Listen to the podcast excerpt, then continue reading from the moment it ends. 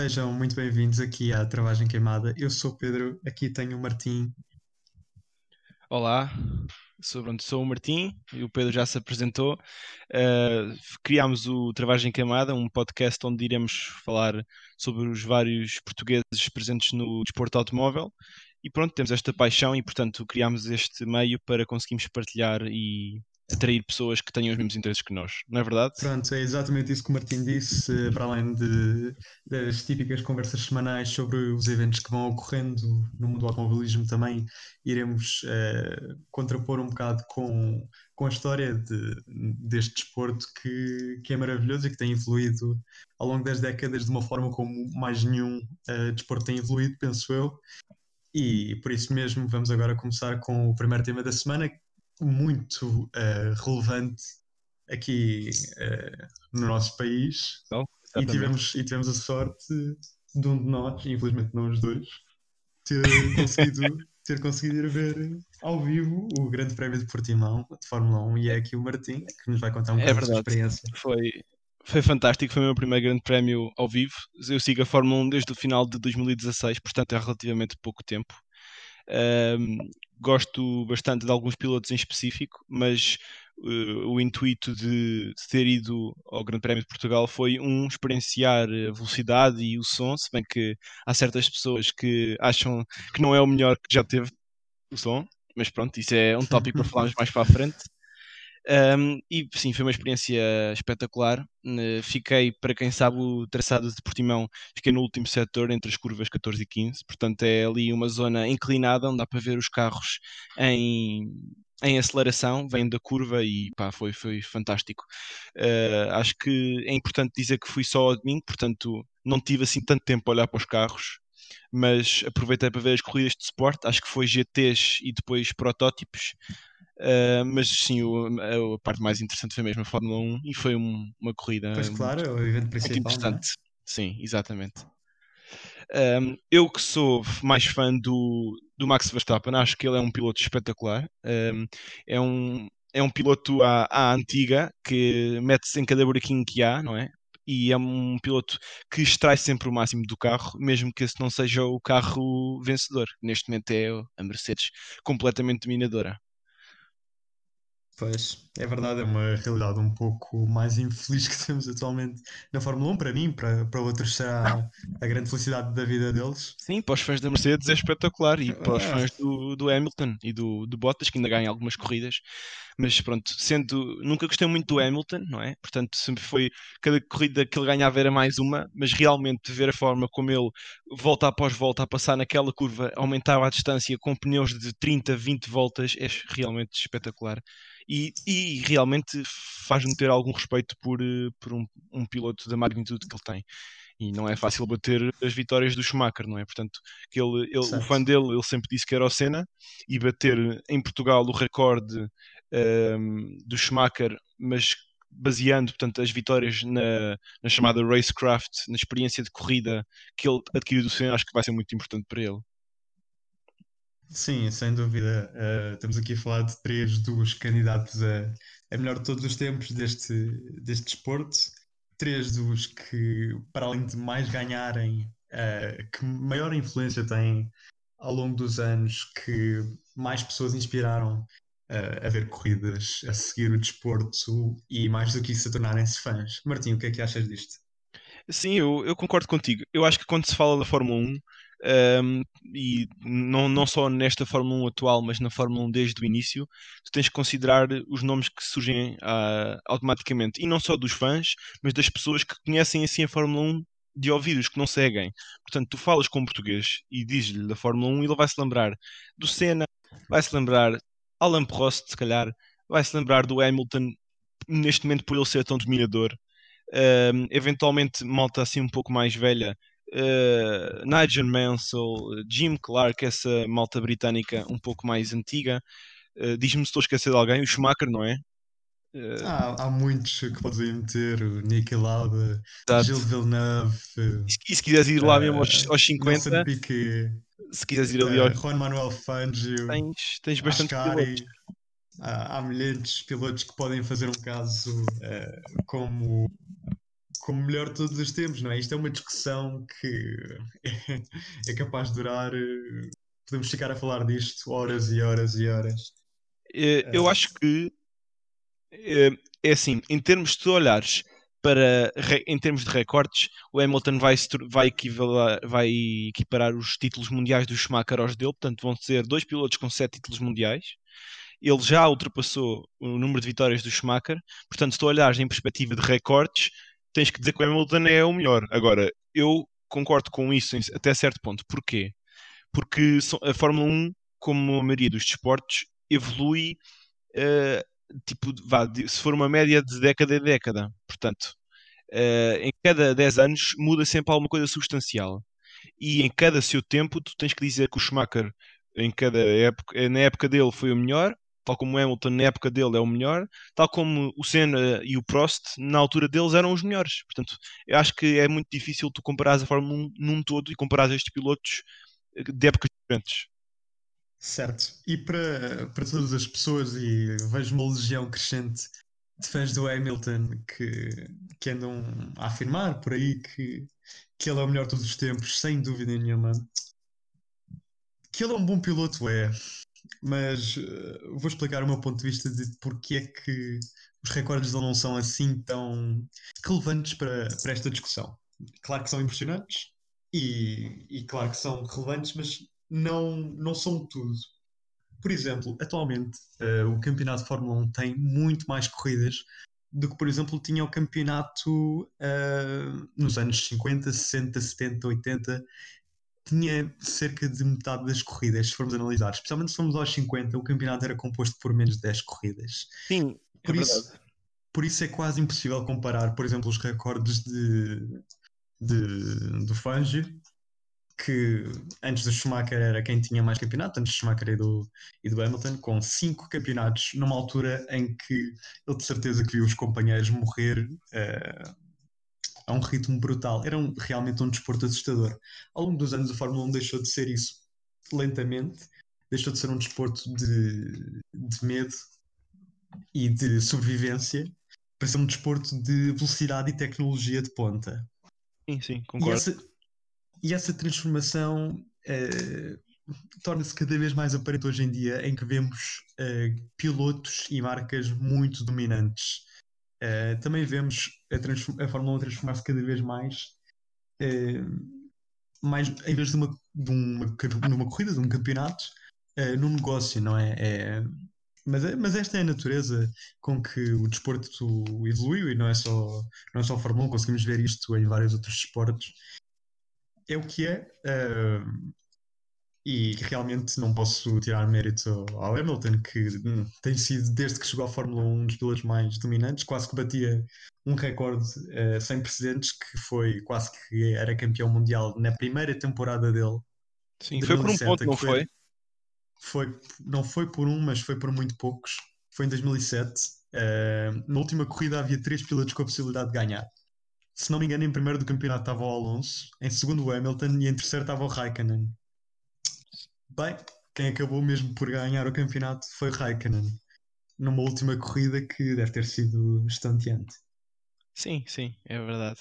E pegando o que estavas a dizer há pouco do que o dinheiro domina cada vez mais a Fórmula 1, tivemos um exemplo bastante recente, uh, bastante pessoal para o nosso país, que foi nas negociações da, da, da pista de Portimão para este calendário provisório que tivemos por causa da, do Covid, foi que as negociações arrastaram-se tanto bastante tempo porque o Paulo Pinheiro e a equipa que trabalha com ele uh, tiveram, viram-se à rasca para chegar às, uh, às intenções financeiras que a FOM e a FIA tinham. Sim, sim. Portanto, foi e, uh, a partir do momento que nós valorizamos investimento um, ou não valorizamos, mas que damos grande preferência ao investimento em vez da qualidade, acaba por comprometer um pouco algumas das pistas que temos. Por exemplo, Sochi. Sochi, na minha opinião, não deveria estar no calendário porque é uma pista que traz absolutamente é. zero interesse.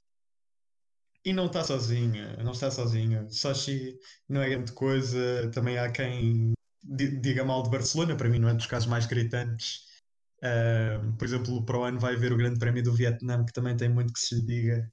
Eu, tô, eu espero uh, por ver por esse. Esse preciso de ver uma corrida antes de analisar. Vamos ver, vamos ver.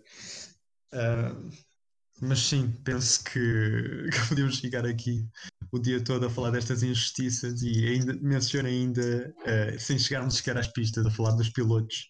Penso que o único piloto da lista de atuais pilotos da Fórmula 1 que não nasceu milionário é o Hamilton. E a única razão porque ele conseguiu chegar à Fórmula 1 foi graças a um grande patrocínio da McLaren, desde que era muito miúdo. Uh, portanto, estamos num desporto que, para além de, do fator sorte, uh, e do fator qualidade técnica, tem, vemos que o dinheiro fala mais alto, não é? Sim, sim. Ninguém chega à Fórmula 1 sem um, um, uma ajudinha financeira, é verdade. É um desporto muito caro de centrar claro, e tem que claro. ter fichas bastante, bastante pesadas para entrar para esse desporto. Claramente, claro. Pegando um pouco ainda na, no assunto do Grande Prémio, acho que fiquei bastante surpreendido com o, a recuperação do Pérez. Uh, no final da primeira volta, eu na altura uhum. não soube porque no ecrã gigante não se via nada, mas depois de, de ver a corrida com um pouco mais calma, uh, pronto, o Max toca-se com ele, não é? é para mim, eu que Sim. sou fã do Max, uh, custa-me dizer que 50-50, porque acho que nem o Pérez deu muito espaço, nem o Max devia ter enfiado ali, mas pronto, estava a vir de, uma, de um duelo com o Bottas, portanto isso é discutível. Mas a forma como ele, como ele vem também recuperando volta a volta e ficando mais próximo é, foi bastante, bastante notável. E acho que ele acabou em sétimo, se não me engano, ou em oitavo, assim no final do top 10 e foi, foi bastante bom. E vou-te dizer, pegando um bocadinho já nas previsões de 2021, acho que a Red Bull tem uma tarefa em mãos em escolher entre Hulkenberg e Pérez, porque para mim o Albon já não está uhum. naquele já não está naquele naquele lugar. Tiveram a ouvir boatos esta semana que já falavam de do Pérez a substituir o George Russell. O Williams, não é? Na Williams. Sim, é verdade. Apesar de, de, Russell ter contrato, uh, já estão a, a, lançar boatos a dizer que pode ser que o dinheiro de Pérez fale mais alto. mais uma vez o dinheiro aqui metido, não é?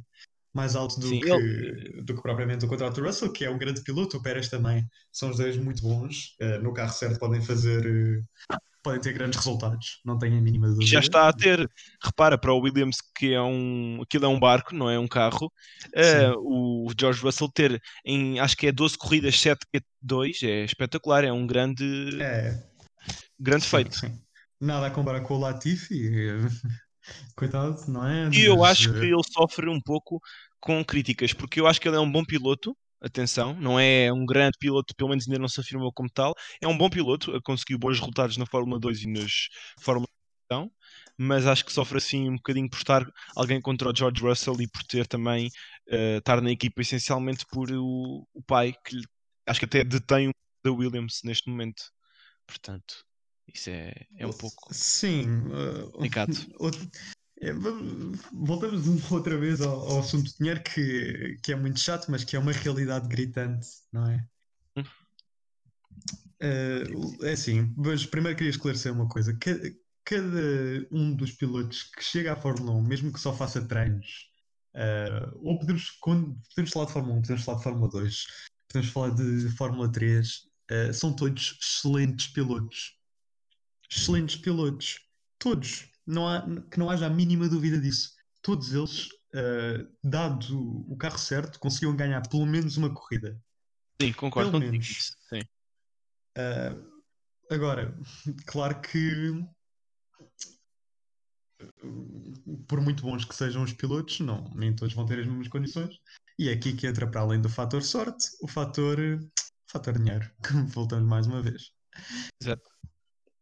Pronto, é, temos outro exemplo que não está confirmado ainda, mas em breve deverá estar, que é o Nikita Mazepin na Fórmula, que está atualmente na high-tech da Fórmula 2, deverá ir para a ASO, que tudo indica.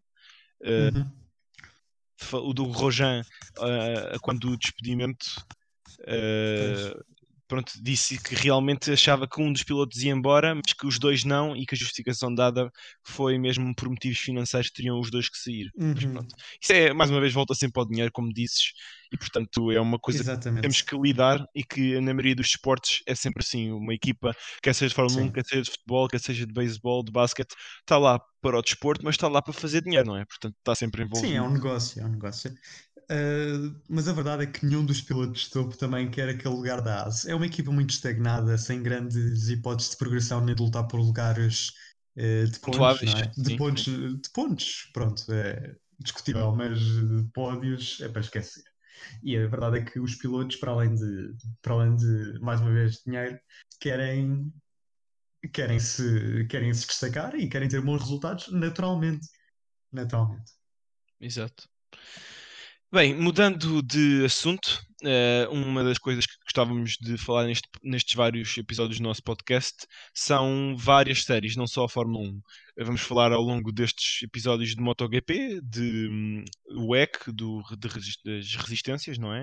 Uh, eventualmente algumas corridas do, lá das Américas, que essas indicar, ou outras coisas assim mais relevantes. Uhum. De Fórmula E, que temos lá o nosso Félix da Costa. E também de Elms, que neste fim de semana uh, vai para Portimão. Para quem não sabe, Elms é a European Le Mans Series. Um, e temos lá o nosso Filipe Albuquerque que vai correr em casa já com o título que é dele, não é? É verdade, é verdade. E uh, eh, LMS, ou Elms, como disse aqui o Martim, é uma série muito interessante. Para um verdadeiro fã de automobilismo, recomendo certamente a irem ver. Penso que foi há dois ou três anos que fui ver esta série uh, ao Estoril, às 4 horas do Estoril, e foi muito interessante. Muito interessante. O, os carros, o barulho, a atmosfera, toda a atmosfera foi muito, muito gira. Foi uma corrida que teve chuva, que teve sol, que teve acidentes espetaculares, eh, que teve ultrapassagens brilhantes, eh, ultrapassagens à última da hora. E, e claro, o, todo o ambiente, toda a corrida é brilhante. Aconselho quem conseguir ver, quem quiser, que é uma boa experiência, muito boa. Bem que esta edição vai ser de, portas fechadas, portanto, o público não vai ser permitido. Pois, certo, certo. Um, mas pronto, é uma, certamente. Fica para o próximo coisa... ano. Exatamente, sim. Mas aliás, o Felipe Albuquerque vai se encontrar numa pista onde, acho que foi no passado, deu o nome a uma curva. Como é que isto aconteceu? Basicamente, ele fez uma ultrapassagem acho que foi na curva 8, que é uma curva que é bastante rápida e, portanto, muito difícil de ultrapassar. E como foi a primeira pessoa que fez uma ultrapassagem lá, e acho que foi uma grande ultrapassagem, chamar a curva, curva Albuquerque, ou Felipe Albuquerque, não é? grande Felipe, grande Felipe. É, é um, um dos orgulhos piloto. aqui do, do, do automobilismo nacional, não é? É verdade. Temos ganhou, ganhou as 24 horas de Le Mans. Exatamente, exatamente. É, é um, um, grande, grande piloto. Temos a, estava, como estava a tentar dizer, temos a tríade, não é? De Felipe Albuquerque, Félix da Costa e Miguel Oliveira atualmente a defenderem. Estamos bem representados.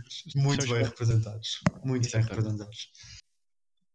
Pronto, uh, mas pronto, é realmente uma série para, para seguir. Uh, eu pessoalmente nunca vi uma corrida ao vivo desta, desta série, já acompanhei pela televisão um, nada mais com uns highlights, com uns melhores momentos, mas é, é uma, acho que tem carros muito parecidos dentro das suas próprias séries, não é? Portanto, é sempre uma competição bastante aguerrida. Sim, sim, verdade. Uh, os carros são bastante equilibrados, como é uma prova tão longa, há sempre infortúnios e coisas que não se esperam e que adicionam ali um toque à corrida que que não se tem realmente em, em muitas outras séries. Sim. É algo assim único. Resistência tem sempre essa imprevisibilidade. Quem está em primeiro pode ter um furo, pode sim, ter uma falha de motor e que, que aquilo vai tudo Muda abaixo. Drasticamente o resultado, sim. É verdade. Pronto, faz parte das corridas, não é? É assim. Temos que ter sempre melhor velocidade de ponta, melhor velocidade em curva e um carro que se aguente para as X horas de prova. É sempre um. Pois, exato, é um grande desafio. Não basta ter velocidade de ponta, não basta ter o carro mais aerodinâmico. Se o carro anda duas horinhas, três horinhas e, e vai à vida, não é? Chega ali ao final e não dá.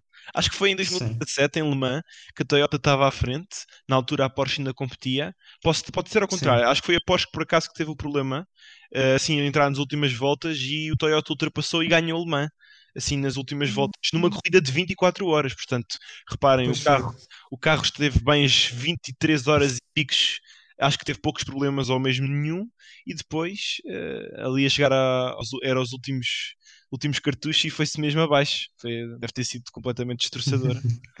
Sim, é verdade.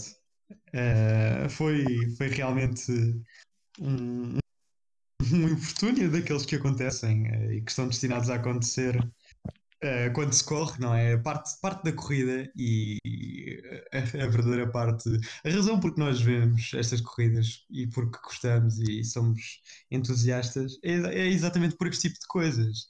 São, são estas imprevisibilidades que tornam o desporto, qualquer desporto, mas especialmente o desporto automóvel, uh, apetitoso, não é? Faz-nos querer voltar ver mais corridas e é exatamente isto.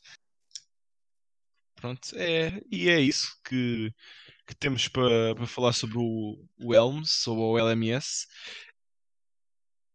de, de hoje.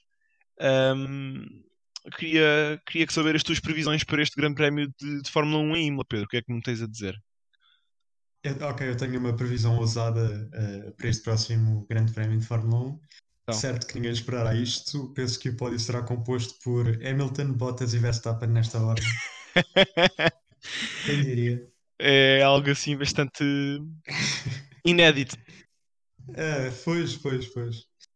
Eu li, uh, algures, li algures que está a poucas corridas, desse, se esse pódio se repetir, estará a poucas corridas de ser o pódio mais uh, repetitivo da Fórmula 1, de sempre. Olha, não sabia, não, não fazia mesmo a mínima ideia. Mas depois desta temporada não me espanta, sinceramente.